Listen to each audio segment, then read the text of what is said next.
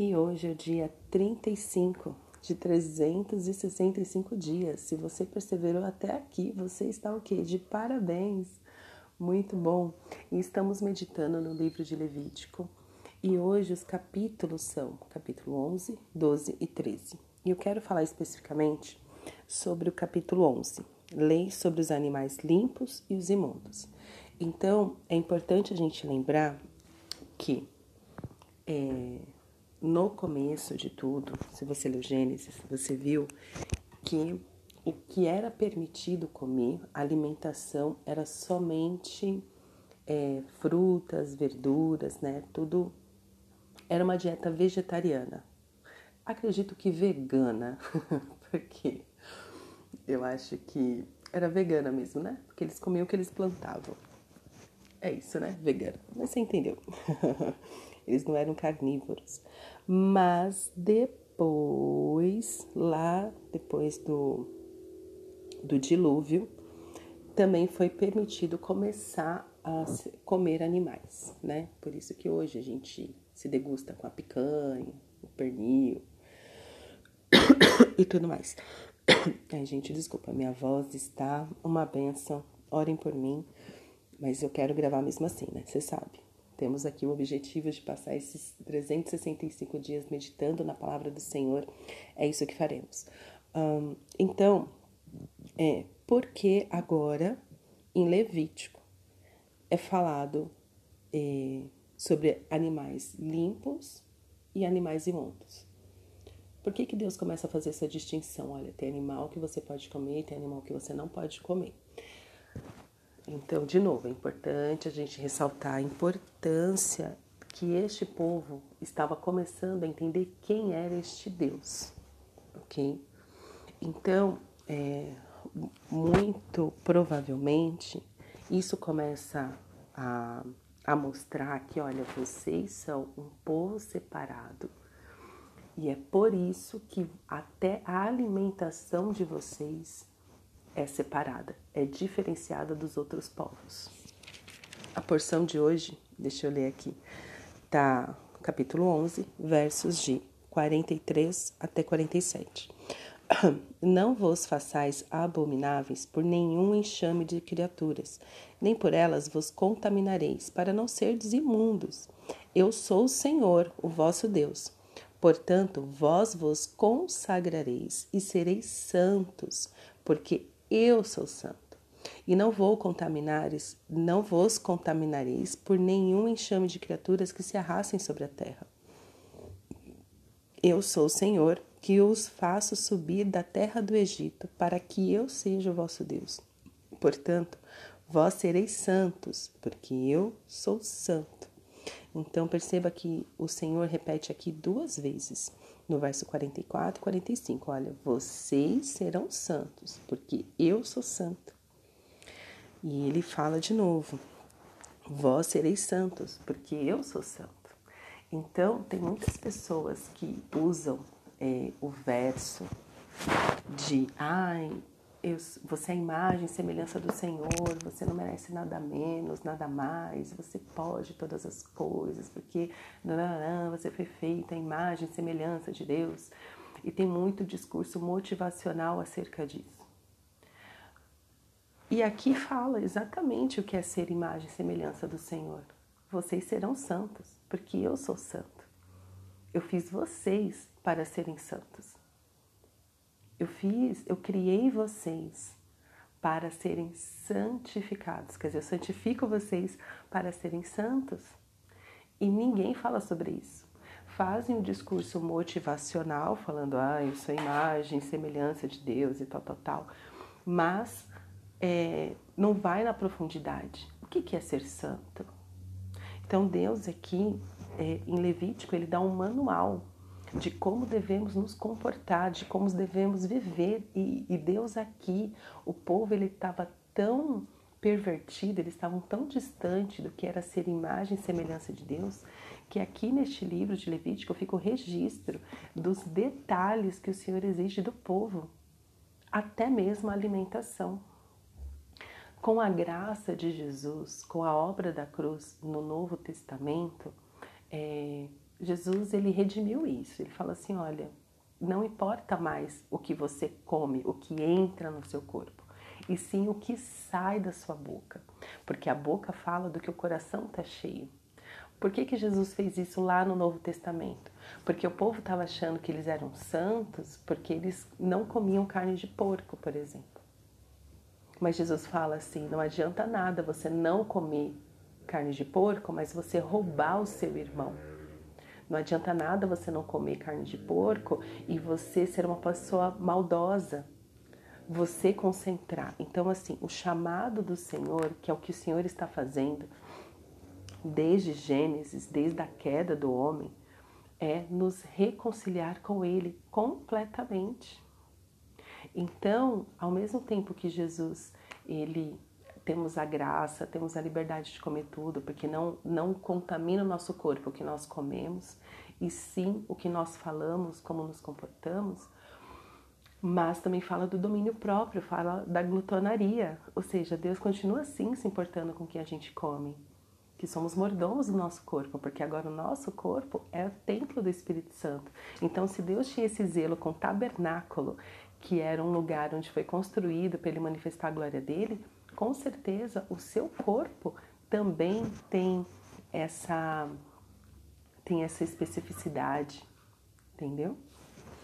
Ah, continuando. Esta é a lei dos animais e das aves e de toda alma vivente que se move nas águas e de toda criatura que povoa a terra para fazer diferença entre o imundo e o limpo. Então lembra que a gente falou ontem sobre o santo e o profano? Que Arão e seus filhos, os sacerdotes, eles não poderiam se embriagar nem com vinho, nem com, nem com bebida forte. Por quê? Porque eles tinham que fazer a distinção entre santo e profano. E Deus continua de novo. Para fazer diferença entre o mundo e o limpo, e entre os animais que se podem comer e os animais que não se podem comer. Ou seja, tem regra. não é a festa do caqui, não. Você não vai fazer o que você quer, que você bem entende. Então, este era o Deus. Que, que Deus está querendo aqui mostrar para eles? Que, este, que Ele é um Deus pessoal, que cuida deles por completo. Então, aqui é, na minha Bíblia de estudo, inclusive, ele cita o seguinte: que isso aqui também servia para fazer distinção entre os povos. Quer ver? Está é, escrito assim: no tempo do Antigo Testamento, obediência às leis de Deus, como apresentadas por Moisés, era essencial para alguém receber as suas bênçãos. Né? Cristo vem, redime todas as coisas, mas aqui ele também fala que era muito importante essa questão dos alimentos aqui a lei dietética de Levítico esboça cuidadosamente o que Deus desejava que os hebreus comessem alimentos limpos e não comessem alimentos imundos. Assim, a categorização dos alimentos tornou-se parte da religião, da lei e da cultura hebraica.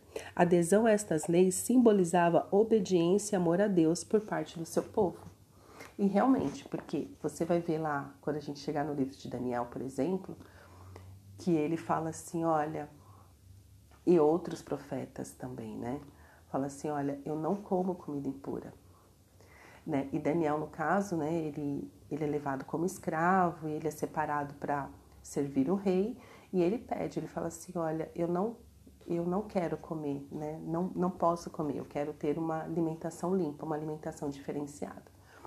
E aí o chefe fala para ele assim, meu, mas se você não comer tudo que tem que comer, você não vai ter o vigor que é necessário. Ele falou assim: não, faz um teste. Deixa eu comer o que eu posso comer, né? O que é limpo, o que é puro, né? O que o meu Deus exige que eu coma. E você vê se eu vou ficar forte ou não. E aí no relato de Daniel fala que ele ficou muito forte, ficou mais saudável do que os outros que comiam de tudo. Então, a alimentação separa também o povo hebreu, o povo de Israel, dos outros povos. Então isso faz a diferenciação entre eles. Fala assim, olha, eu não como o que vocês comem, porque o meu Deus. Então isso também era um jeito, uma forma de adoração, de fazer a diferenciação de Deus, o Todo-Poderoso, dos outros deuses, porque os outros deuses também exigiam sacrifícios é, de animais, de comida e tal, tal, tal. Então Deus ele é bem específico aqui, né? Tanto que na minha Bíblia de estudo fala que nenhum estudioso falou assim, meu, qual que é a lógica de ter um animal impuro e um animal puro? Qual foi a lógica que Deus usou para falar isso? Ele fala assim, olha, a gente não chega a nenhuma conclusão. A única conclusão que nós chegamos é, essa de Deus deixar bem claro o que ele exige do povo, o que, que ele quer do povo. Porque assim, uma coisa é certa, se você não controla o que você come, você não controla mais nada. Se você não consegue fazer um jejum, se você não consegue abrir mão de algo, de uma comida, em prol do Senhor, você não consegue mais nada. Teve até um, um memezinho que eu vi um tempo atrás que falava assim, e falava exatamente isso. Se você não consegue administrar o que você come, certamente você não consegue administrar mais nada na sua vida. É muito forte isso, né? É forte, é forte mas eu quero te motivar a voltar ao seu relacionamento com o Senhor, sabendo que o Senhor, ele se preocupa com você integralmente. O que você come, o que você bebe, né? Então, os sacerdotes, né, tinham as bebidas. É, em algumas ocasiões específicas, o Senhor, ele pede coisas específicas de alimento, de bebida, para o Antigo Testamento. De novo, a nova aliança, Cristo, a graça, a obra completa da cruz veio redimir isso, veio falar: olha, não é o que você come, é o que você faz, é a intenção do seu coração. Mas o fundamento continua sendo o mesmo. Deus continua é, nos orientando como viver hoje. Deus continua querendo ser este Deus que é o Deus da, dos nossos pensamentos, das nossas emoções, das nossas atitudes e da nossa comida. É por isso que consagramos tudo que, toda vez que nós vamos comer, nós consagramos o alimento a Deus. Porque temos consciência que tudo é dele. E que este alimento, né, em tudo dai graças, né? Então temos esse hábito de orar agradecendo a comida, consagrando a comida ao Senhor, o nosso alimento ao Senhor, né? Então isso não mudou. A nova aliança fala assim: ah, come tudo que você quiser. Não. Tudo que devemos fazer, devemos fazer com essa consciência de que Deus é o nosso dono, de que Deus é o nosso Pai e que Ele se preocupa com a gente por completo. Tem até algumas, é, algumas igrejas, né, algumas denominações específicas que eles batem muito forte nisso, na questão da alimentação, do se alimentar saudável, de viver saudável, por causa desse zelo com o templo do Senhor. Então, se Deus ele foi tão zeloso com o tabernáculo e com o povo ali na em todo o tempo, principalmente aqui no deserto, ele continua sendo conosco hoje. Amém? Então, lembrando que o povo aqui está no deserto, conhecendo este Deus face a face. O que, que esse Deus requer de nós? Deus continua requerendo de nós as mesmas coisas, um coração submetido a Ele, um coração disposto a amá-lo completamente. Amá-lo tanto que até diferenciamos o que nós comemos, como nos vestimos, como nos comportamos. Então, isso não mudou. Ah, então não posso comer carne? Pode, você pode comer carne, mas coma com consciência de obrigado, Senhor, por este alimento. Obrigada pelo pão nosso de cada dia. Obrigado porque o Senhor realmente é o Senhor de toda a minha vida de tudo que eu tenho, de tudo que eu possuo, de tudo que eu sou, o Senhor é o dono. Amém? Obrigada, Senhor, pela tua palavra, que é tão clara e que nos leva para este lugar de sermos completamente rendidos ao Senhor. Ó Pai, nos purifica, Senhor, nos ensina a viver em santidade. Nos ensina, Senhor, a ser santo como o Senhor é santo.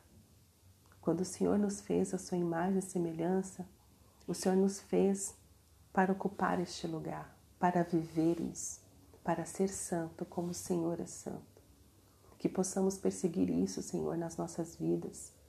Eu oro, Pai, para que o Teu Espírito venha e nos convença do pecado, da justiça e do juízo. Que os meus irmãos que estão ouvindo essa oração, Pai, possam dizer amém eu quero ser santo. como o Senhor é santo. Eu quero ter uma vida em santidade, porque isso agrada o Senhor. Obrigada, Senhor, pela obra completa da cruz que nos permite comer tudo o que queremos. Mas sabemos que nem tudo nos convém. Nos faz, Senhor, entender a distinção do que podemos fazer e não podemos fazer para agradar o seu coração. Eu oro em nome de Jesus. Amém.